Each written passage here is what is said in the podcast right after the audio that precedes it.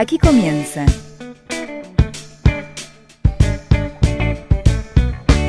El misterio del tren azul.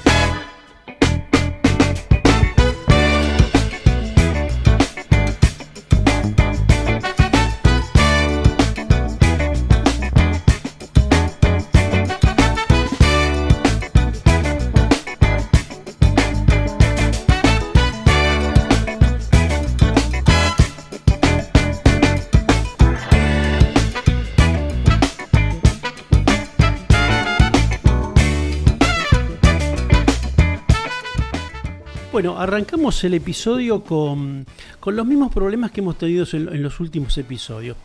Por ejemplo, eh, Carolina desde Benavides eh, se va y viene. A ver si está en este momento. Estoy, estoy.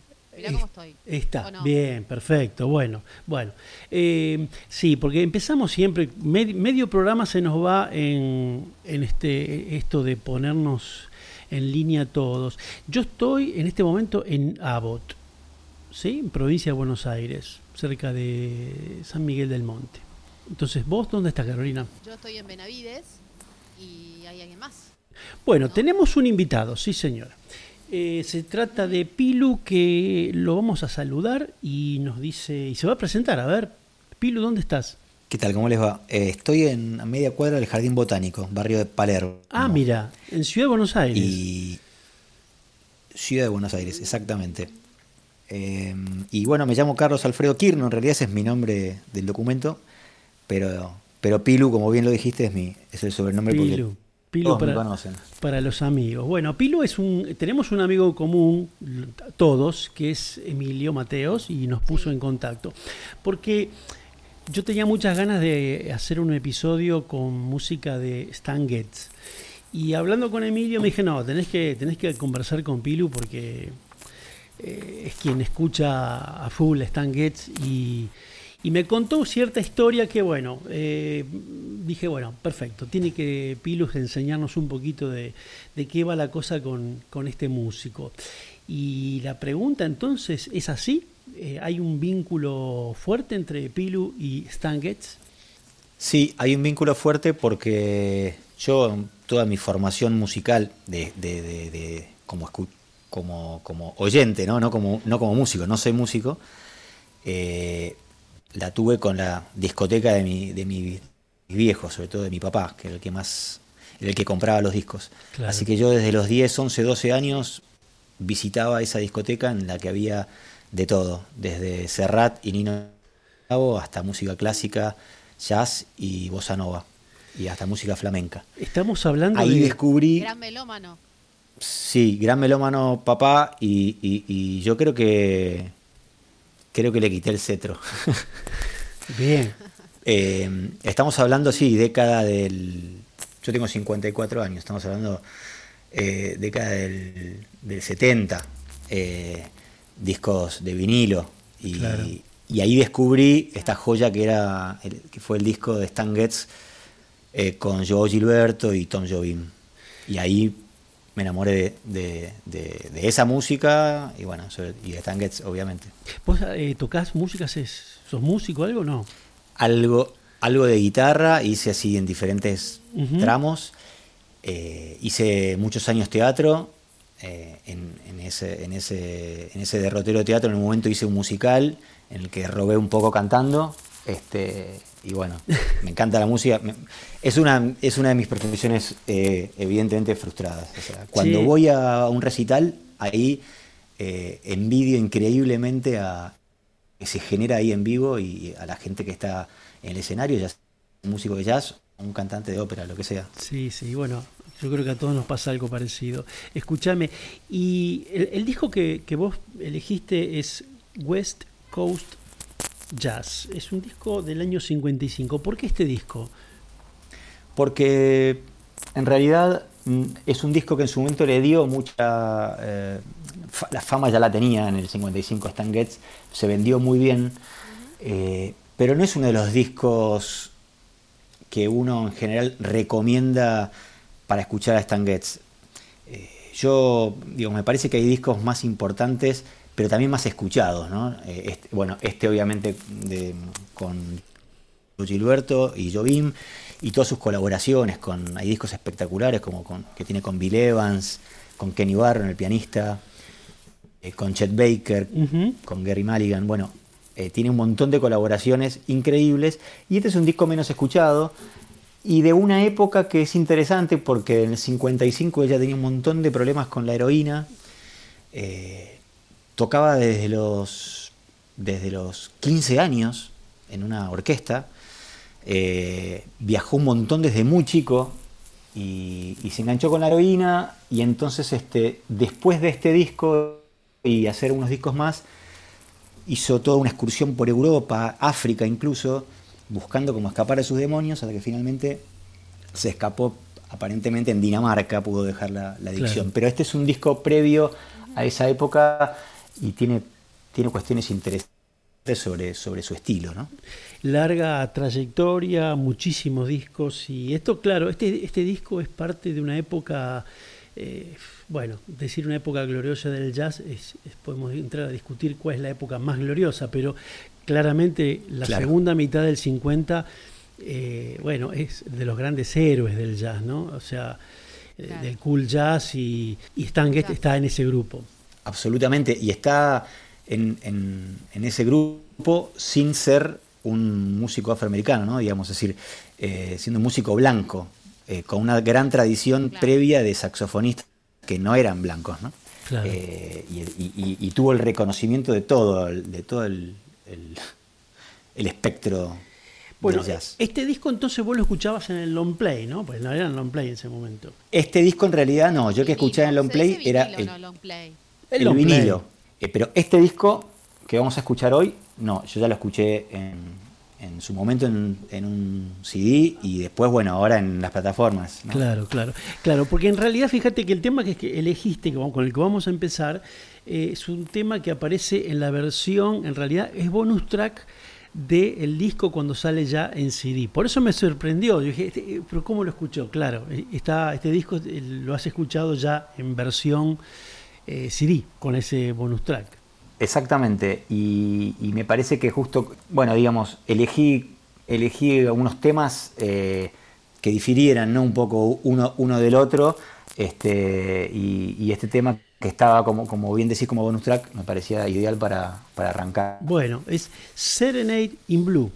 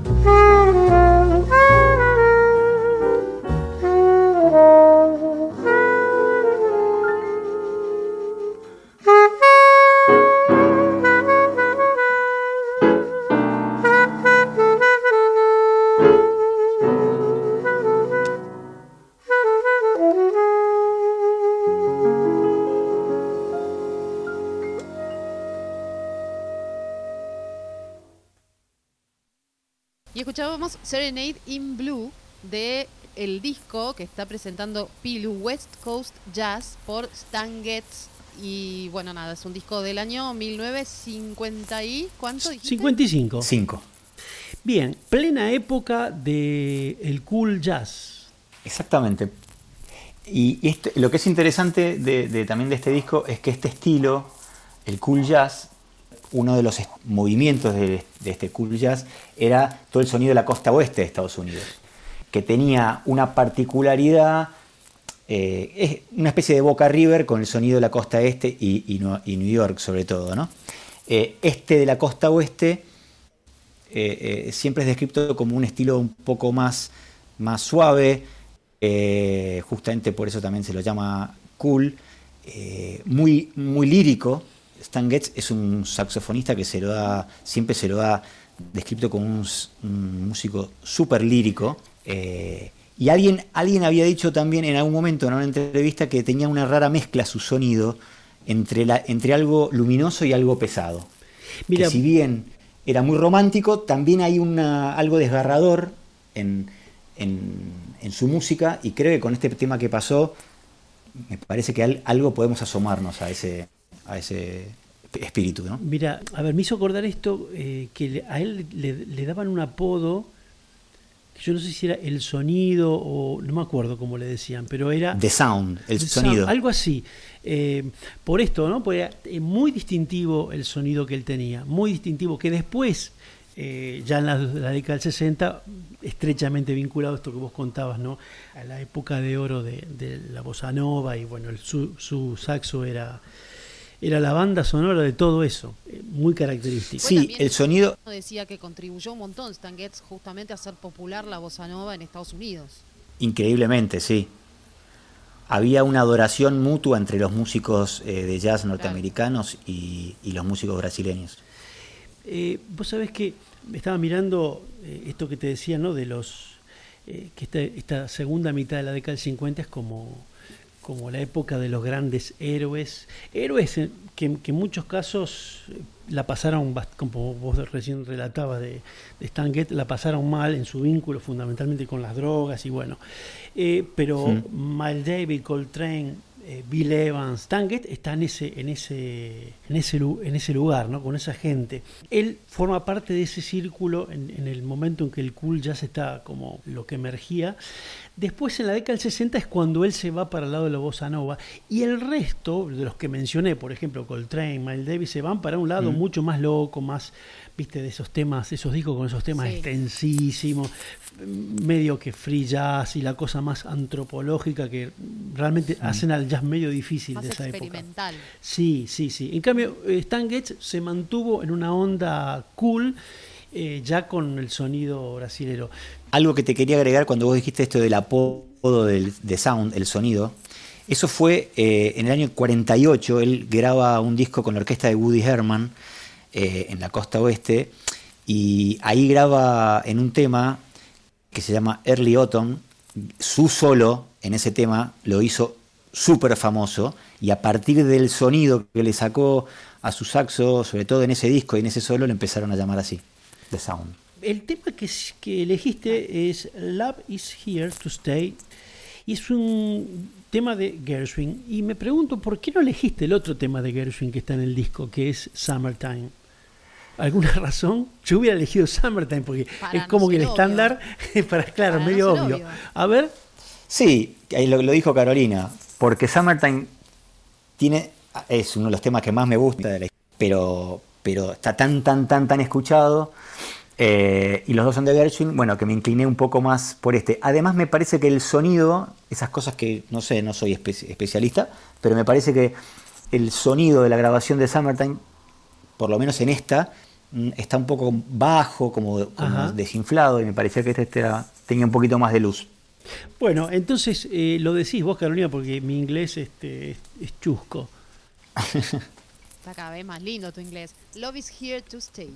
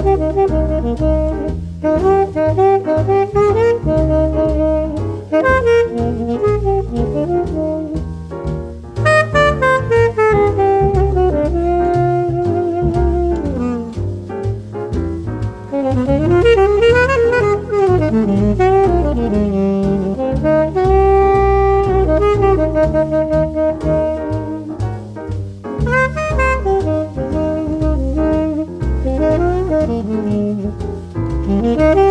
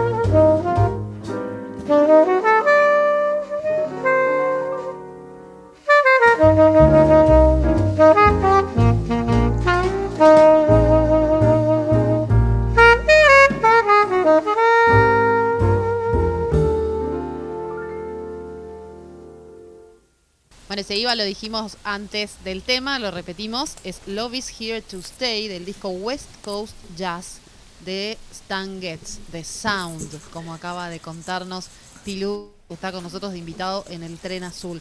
La verdad que es alucinante este músico, ¿no? Y, bueno, nada, su historia, como contaba Cali recién también, ¿no? Una historia así medio este, intrincada y difícil que han tenido todos los músicos de jazz de la época, de, de la década del 50. Bueno, y, y después también. Sí, pero en esa época es tremendo. Incluso Stan Getz eh, tuvo, estuvo seis meses en- eh, preso. Eh, intentó, eh, un- no me acuerdo si fue intento o, o terminó robando algo, y estuvo seis meses preso. Eh, uno presume que a lo mejor estaba tratando de conseguir justamente Sí, claro, ingresos para, para, para su, claro, para, para su adicción. Ese fue el único, ese fue el único periodo en el que, el que no pudo tocar, eh, y dentro de lo que fue su vida, bastante barata la sacó, digamos, bastante, bastante vivió y, grabó miles de discos. Pero, pero él había tenido una influencia bastante dura en, en New York. Este, sus padres eran, de no, eran una familia judía oriunda de Kiev, que se había instalado primero en Filadelfia, después se había ido a, a Nueva York, no tenían un peso, y él tocaba una armónica que tenía desde muy co y como la tocaba, la tocaba, la tocaba, le compraron primero como pudieron los padres un saxo alto, después lo cambiaron por un saxo tenor, y a los 13 años la madre sacó unos ahorros ahí y le, le consiguió unas clases. Y bueno, así arrancó este, Claro. este músico espectacular. El, el otro día... Claro, eh, como dijiste al principio del programa, perdón, como Sí. decías al principio del programa, a los 15 años ya estaba tocando como músico profesional, Exactamente. ¿no? Por ahí eh, había leído en un momento que, que, que él a los 16 años, cuando un año después de tocar, en, en- todos los músicos en esa época empezaban en orquestas, ¿no? en las grandes orquestas, y, y les pagaban, y, y que él ya ganaba a los, 15, a los 16, 17 años más que lo que ganó su papá en toda la vida. Eh, El otro día eh, estuve mirando la película, la volví a mirar después de mucho tiempo, l- a Bird, la película de, basada en la vida de, de Charlie Ah, Parker. una maravilla. Sí, es una De. Clint Eastwood era, ¿no? Creo- Claro. Creo, que fue el, el debut de Eastwood como director, me parece. Bueno, eh, y ahí es- es- queda muy claro en- que en esta época, y, unos, y por supuesto en los años anteriores, era muy duro, primero por, por la cuestión racial y segundo porque había, bueno, en este, en este ambiente había mucha droga y eh, la droga se estaba criminalizada completamente, o sea, ibas preso.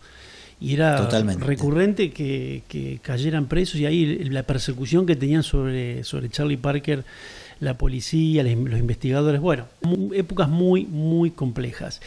Yo me pregunto, ¿esta música puede ser escuchada por gente más joven? ¿Lo podrán escuchar? Es una duda que me queda. Pero Buena pregunta, ¿no? sí, Depende, ¿no? Yo pero, creo- pero yo, sí, pero yo- supongo que sí, cuestión de hacérselos ver. Creo que, que sí. eh, siempre es, es importante que haya un- en algún momento un pequeño caldo de cultivo, un, un escenario que, que, que- que propicie también eh, escuchar este tipo de música. Siempre hay un, no sé, un padre, un primo, un amigo de un amigo.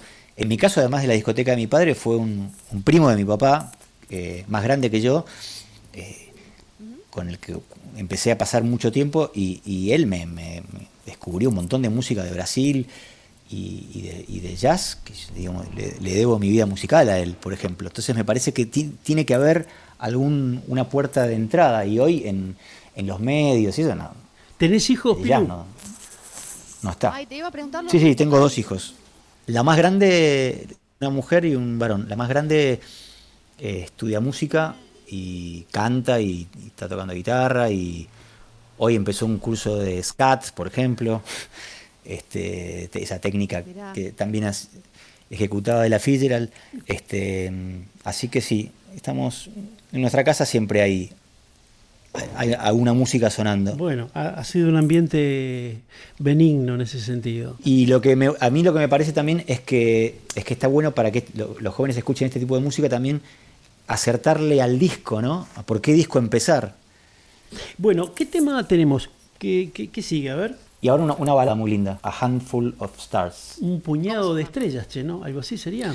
Algo así. Este es una. A mí me enloquecen las baladas de jazz. Yo en mi. En mi tengo una de, las listas que más escucho, es una que se llama Baladas del Jazz, no es muy original el nombre, que voy más o menos por las, no sé, ciento y pico, no, no sé cuántas, eh, y lo escucho así siempre en random. Y bueno, Stan Getz, un gran baladista, por esta cuestión tan romántica y tan lírica que tenía, y a la vez pesada. Este, y esta es una balada divina.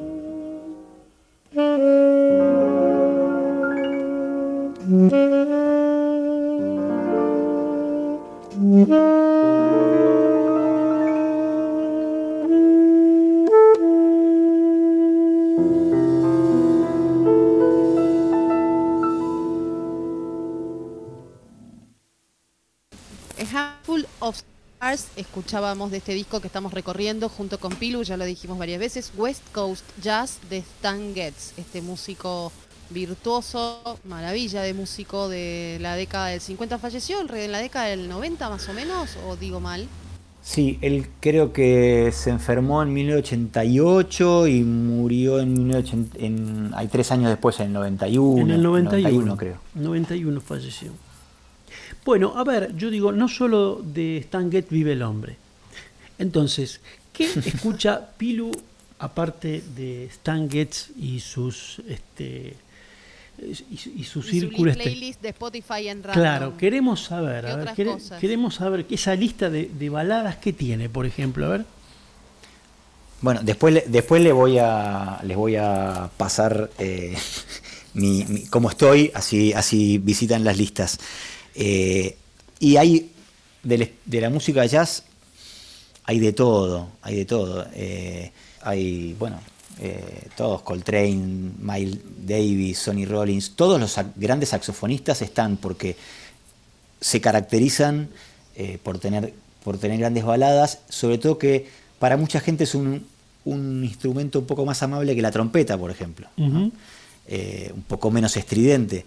Eh, y, es muy va muy bien con la balada, aunque hay ejecutores de la trompeta como Chet Baker que la hacían sonar como, como un caramelo dulce de leche, ¿no? O sea, no, no te dabas cuenta que era una trompeta.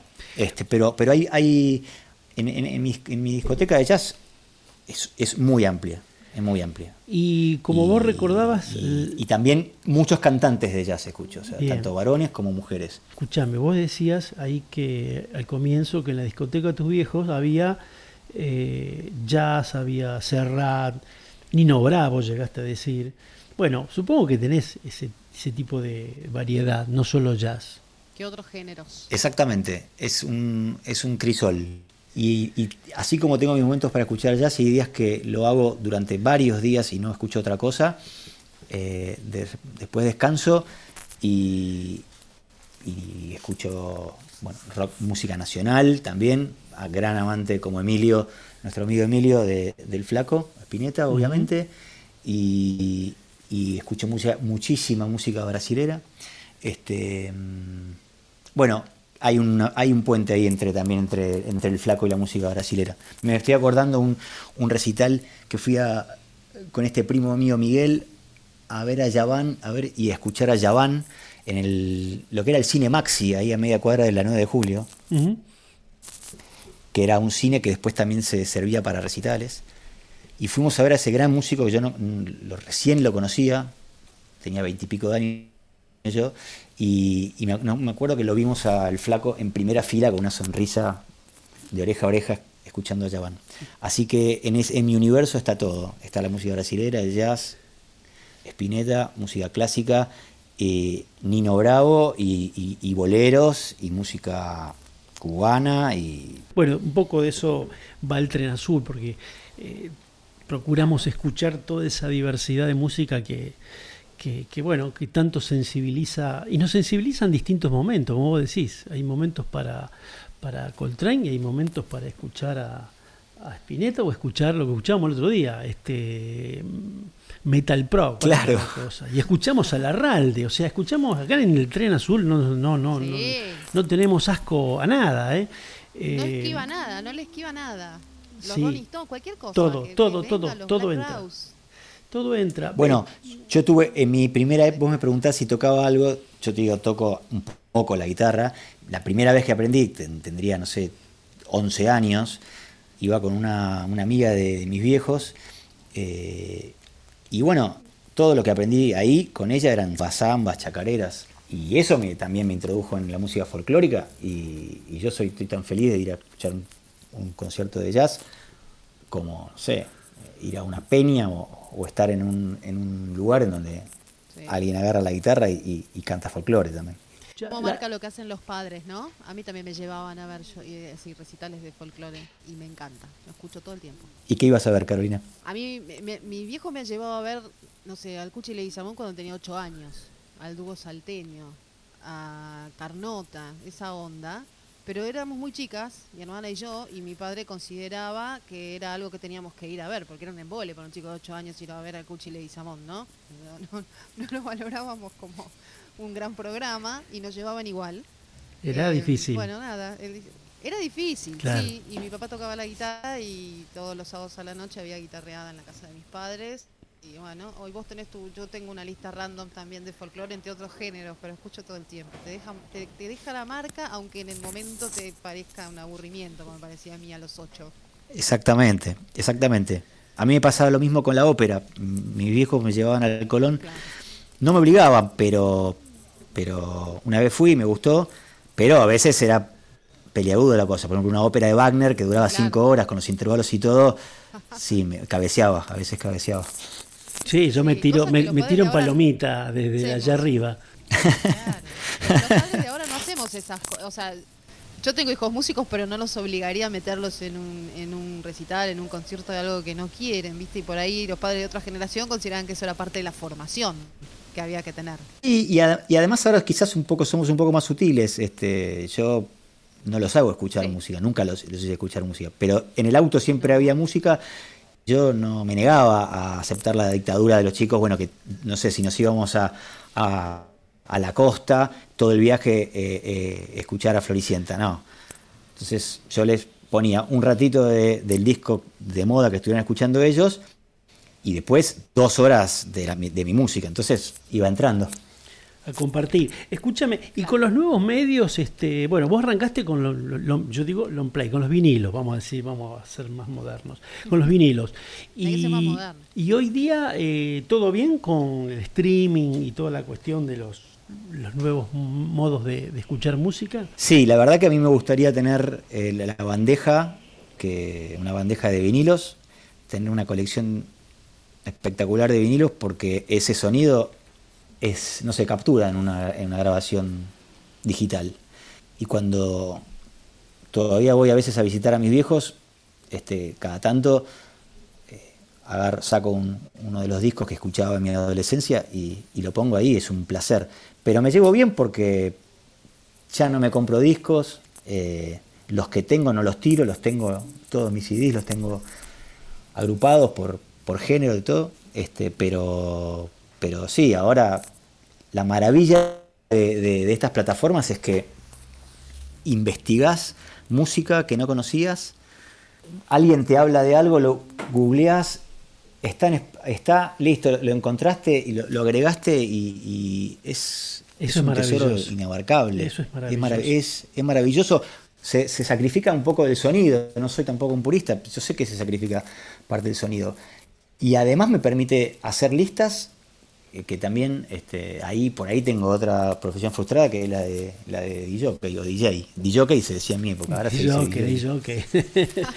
bueno, vamos con el siguiente tema de, de este disco, de, que se llama West Coast Jazz de 1955, Stan Getz. El siguiente tema, eh, ¿lo tenés allí, Carolina? ¿Cómo se llama?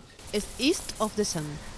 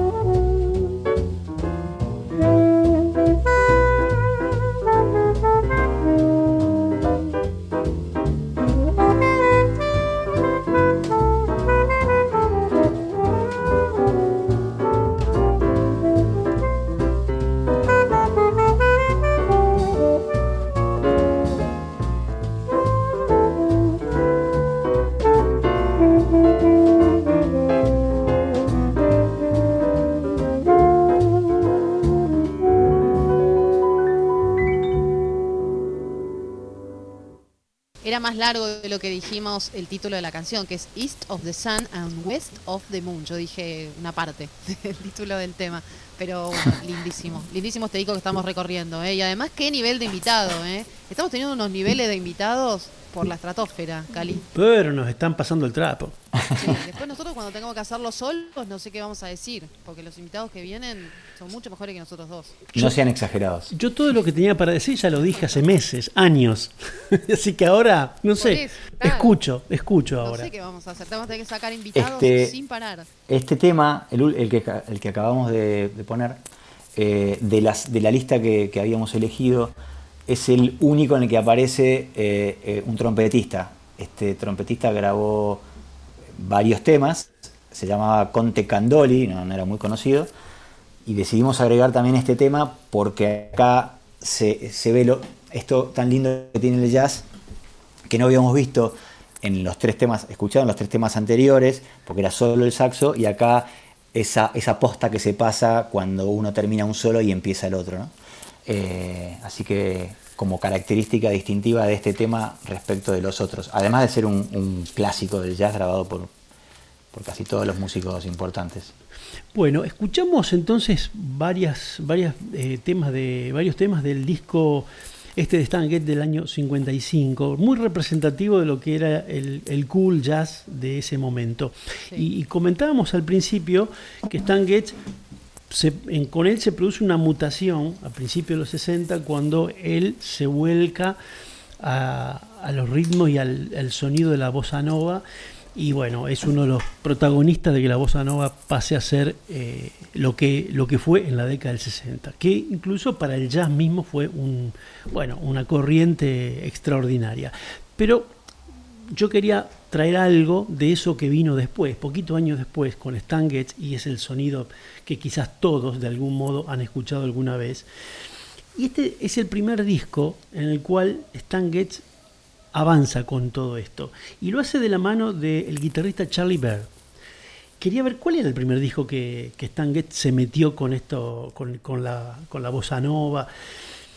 Y lo hace a través de este disco y la verdad es Charlie Bird el que lo introduce. Vos sabés que esa es lo que me sorprendió. Charlie Bird es el que había ido a Brasil, el que estuvo escuchando toda esta música y la llevó para Estados Unidos y lo involucró a Stan Getz en este sonido y, lo ha- y hacen este primer disco. Después vienen todos los que ya conocemos y bueno, Stan Getz con Joe Gilberto. Y este disco se llama Jazz Samba. Es una pequeña muestra de lo que, de todo lo que vino después y que fue algo explosivo, eh, con bueno eh, Grammys y tantas, tantos reconocimientos que estuvo Stan Getz y Joao Gilberto, por supuesto, y Tom Jobim. Vamos a escuchar el tema desafinado. Y bueno, nos estamos yendo. Antes de irnos, si quieren, les dejo una, una frase de, de Chet Baker, el- eh, que Sí. aplica mucho a, a- a la música de Stan Getz. Él dijo, hay que aprender a decir más con menos palabras. He llegado a un punto en mi carrera en que quiero expresar las emociones más profundas con el mínimo de notas. Esta es la verdadera sabiduría. Y creo que esto que decía Chet Baker aplica perfectamente para la música de Stan Getz porque es un músico, Stan Getz, que aún en los temas más, si quieren, alocados, con más ritmo, las notas eh, nunca estaban de más. Y, me parece que de alguna manera pudo expresar emociones muy profundas con este mínimo de notas.